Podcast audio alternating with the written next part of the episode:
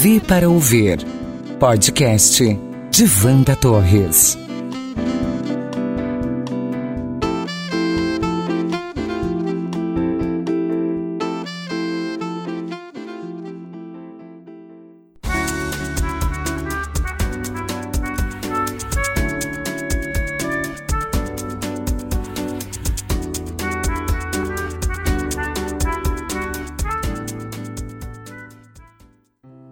Eu sou Wanda Torres e a partir de hoje vou compartilhar minhas memórias e vivências registrando fatos que elegi como importantes na minha formação.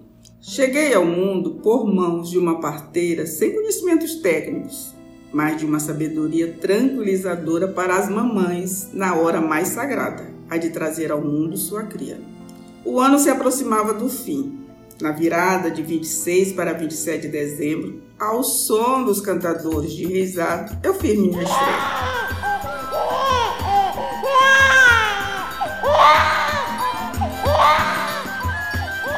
Explico melhor. Enquanto minha mãe se contorcia com as dores do parto, meu pai, amante das coisas do povo, recebia em nossa porta de casa um grupo que tradicionalmente celebrava a festa dos Santos Reis cantando pelas ruas.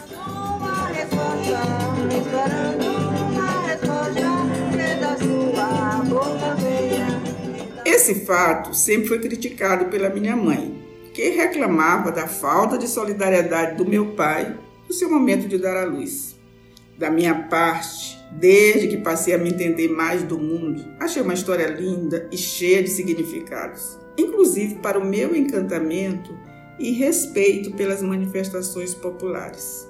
E também minha vocação para assuntos relacionados à arte, cultura e história. O meu amigo Roberto Brandão, cantor e compositor maranhense, talvez explique isso até melhor do que eu. Quando eu conheci Wanda, nasceu logo uma amizade bem estreita. Até porque eu descobri que a família dela tem as mesmas raízes da minha família, lá em São Domingos, onde nasceram meus avós, meus pais. Então tivemos uma amizade, formamos uma amizade muito boa. Inclusive Claudete, minha esposa, é quase parente de Wanda, também lá das mesmas, da mesma raiz. Elas têm, ela, a família dela se entrelaça em, em, muitos momentos com a família de Claudete, elas têm muitos primos em comuns. Então ficou essa, essa amizade forte, maravilhosa. Wanda é uma pessoa que eu tenho muito carinho. E principalmente que Wanda, com, com o seu trabalho lá da VCR, da sua agência, é, é, muitas coisas maravilhosas foram produzidas lá na área de cultura, inclusive eu participei de muita coisa, gravamos muito, muitas coisas boas.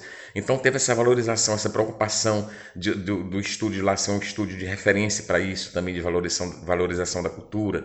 Foram muitos livros também na área de cultura maranhense que foram, que foram é, feitos por eles. É, Wanda é uma pessoa especial. Mas eu acho que esse carinho que ela tem pela cultura eh, lembra muito porque é, é, eu me lembro da história que ela, quando nasceu, o pai dela levava folha de reis, logo assim que ela nasceu, para dar boas-vindas a ela. E aí, tentar cantarolar aqui um, um, uma musiquinha que eu aprendi.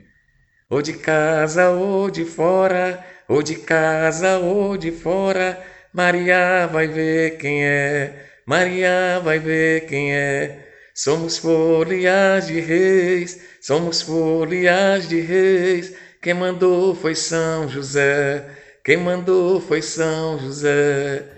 Manda um grande beijo.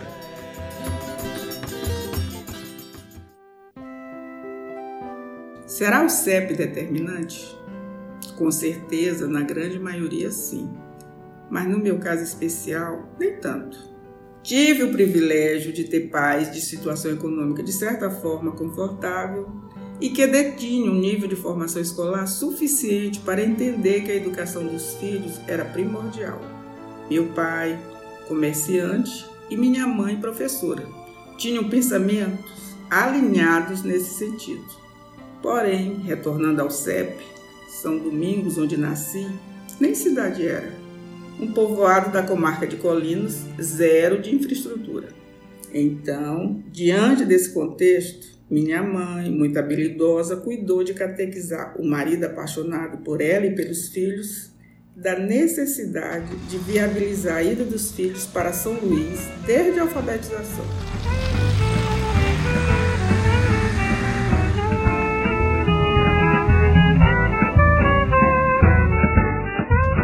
Hoje fico pensando em quanto amor e desprendimento.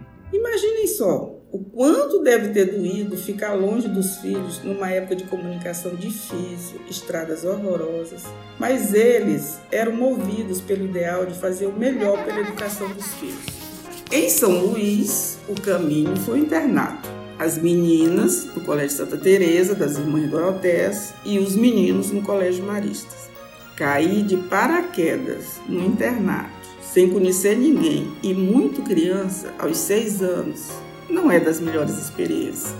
Falta aconchego da casa, família, paz e sobra rigidez de horários, alimentação sem liberdade de escolha, atividades domésticas antes nunca nem pensamento. Por exemplo, fazer uma cama com lençóis impecavelmente alinhados. Mas garanto a vocês, foi um excelente treino de adaptação para as adversidades da vida. Também foi uma grande oportunidade de socializar e fazer amizades que duram até hoje.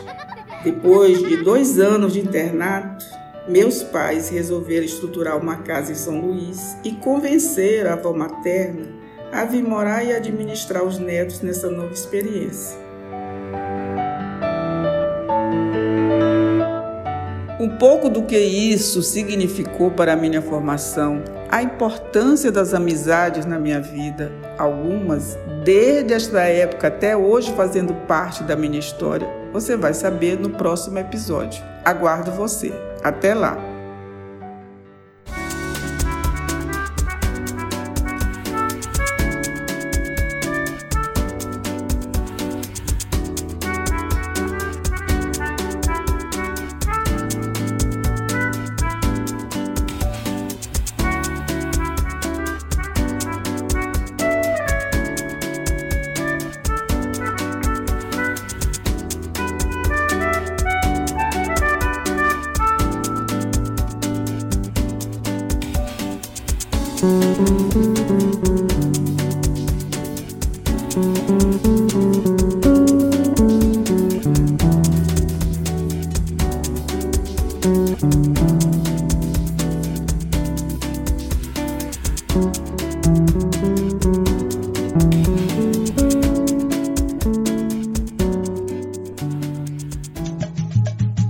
Vanda Torres.